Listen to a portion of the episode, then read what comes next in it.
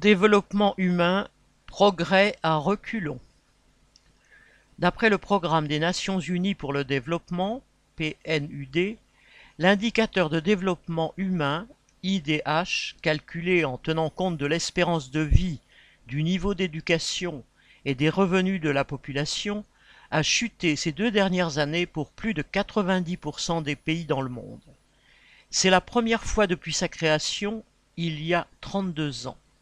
Même dans un pays aussi riche que les États-Unis, l'espérance de vie a baissé de 2,7 ans durant cette période.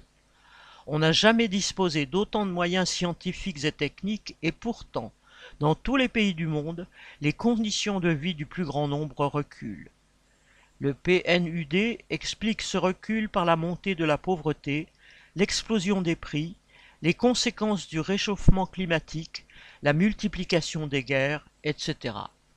Mais un phénomène aussi général montre surtout à quel point le capitalisme est devenu un obstacle au progrès de l'humanité et qu'il est urgent de le renverser.